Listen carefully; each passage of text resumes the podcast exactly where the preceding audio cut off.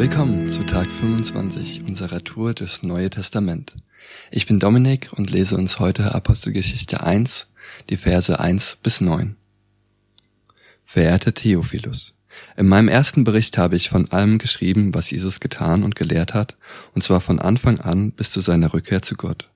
Bevor aber Jesus in den Himmel aufgenommen wurde, sprach er noch mit den Männern, die er als seine Apostel berufen hatte. Geleitet vom Heiligen Geist gab er ihnen Anweisungen für die Zukunft. Diesen Männern hat er sich auch nach seinem Leiden und Sterben gezeigt und ihnen zahlreiche Beweise dafür gegeben, dass er tatsächlich auferstanden ist. Während 40 Tagen sahen sie ihm immer wieder und er redete mit ihnen über Gottes Reich. Als sie an einem dieser Tage miteinander aßen, wies Jesus seine Jünger an. Verlasst Jerusalem nicht. Bleibt so lange hier, bis in Erfüllung gegangen ist, was euch der Vater durch mich versprochen hat. Denn Johannes hat mit Wasser getauft, ihr aber werdet mit dem Heiligen Geist getauft werden, und das schon bald. Bei dieser Gelegenheit fragten sie ihn, Herr, ist jetzt die Zeit gekommen, in der du Israel wieder zu einem freien und mächtigen Reich machst? Darauf antwortete Jesus, die Zeit dafür hat allein Gott, der Vater, in seiner Macht bestimmt. Euch steht es nicht zu, das zu wissen. Aber ihr werdet den Heiligen Geist empfangen und durch seine Kraft meine Zeugen sein in Jerusalem und in ganz Judäa, in Samarien und überall auf der Erde. Nachdem er das gesagt hatte, wurde er vor ihren Augen in den Himmel emporgehoben. Eine Wolke verhüllte ihn und sie sahen ihn nicht mehr. Das erste Buch, das Lukas-Evangelium, haben wir in den letzten 24 Tagen schon gemeinsam gelesen. Super, dass du immer noch mit dabei bist. Heute starten wir in ein neues Buch im Neuen Testament, in die Apostelgeschichte. Der Verfasser ist der gleiche geblieben, nämlich Lukas. Während es im Lukas-Evangelium mehr um die Lehren und Taten von Jesus ging, erzählt die Apostelgeschichte mehr von den Taten der Apostel. Doch im Zentrum steht immer noch Jesus und vor allem der Heilige Geist, der die Apostel durch seine Kraft Zeugen für Jesus sein lässt. Während des ersten Kapitels in Vers 9 kehrt Jesus zu Gott zurück. Bevor er das tat, sprach er mit seinen Gesandten, seinen Aposteln, noch über Gottes Reich. Ich möchte den Fokus heute auf zwei Aussagen von Jesus richten. In den Versen 4 und 5 fordert Jesus, während sie wie so oft zusammen gegessen haben, die Apostel auf, auf die Verheißung Gottes zu vertrauen und in Jerusalem so lange darauf zu warten, bis sich die Verheißung erfüllt.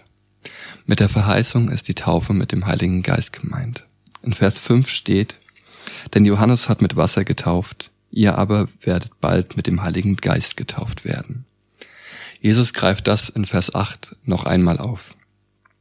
Aber ihr werdet den Heiligen Geist empfangen und durch seine Kraft meine Zeugen sein in Jerusalem und Judäa, in Samarien und auf der ganzen Erde.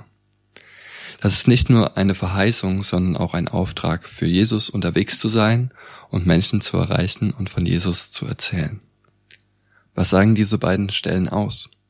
Ich empfinde es als sehr ermutigend und zukunftsweisend.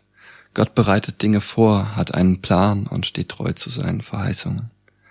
Außerdem finde ich es sehr schön zu sehen, dass Jesus sich Zeit für Gemeinschaft genommen hat und nicht nur schnell versucht hat, in den letzten Tagen auf Erden ähm, in Anführungszeichen sein Business weiterzugeben. Er hat gern mit den Aposteln gegessen und sich mit ihnen über Gottes Reich unterhalten. Auch wir dürfen die Gemeinschaft Gottes suchen, immer und immer wieder, uns mit ihm über sein Reich austauschen, über seine Pläne und Verheißungen für unser Leben.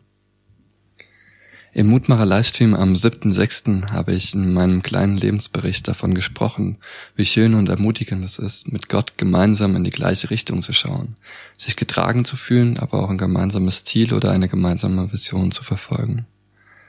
Durch die 40 Tage, in denen Jesus mit den Aposteln über Gottes Reich gesprochen hat, hat er eine gemeinsame Blickrichtung geschaffen auf das, was da noch kommt. Du möchtest noch etwas Praktisches aus dieser Podcast-Folge mitnehmen? In Vers 9 spricht Jesus davon, wo die Apostel Zeugen für ihn sein werden. Er spricht von Jerusalem, Judäa, Samarien und der ganzen Erde. In Jerusalem war Jesus bekannt, in Judäa und Samarien weniger und vom Rest der Erde in der damaligen Zeit ohne Internet ganz zu schweigen. Lass uns doch für uns selbst mal überlegen, wo unser Jerusalem ist. Wo ist in meinem Leben ist Jesus bekannt und wo noch nicht.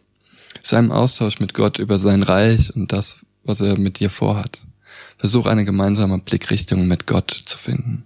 Es lohnt sich. Jetzt geh und lebe, was Gott dir gegeben hat. Er segnet dich.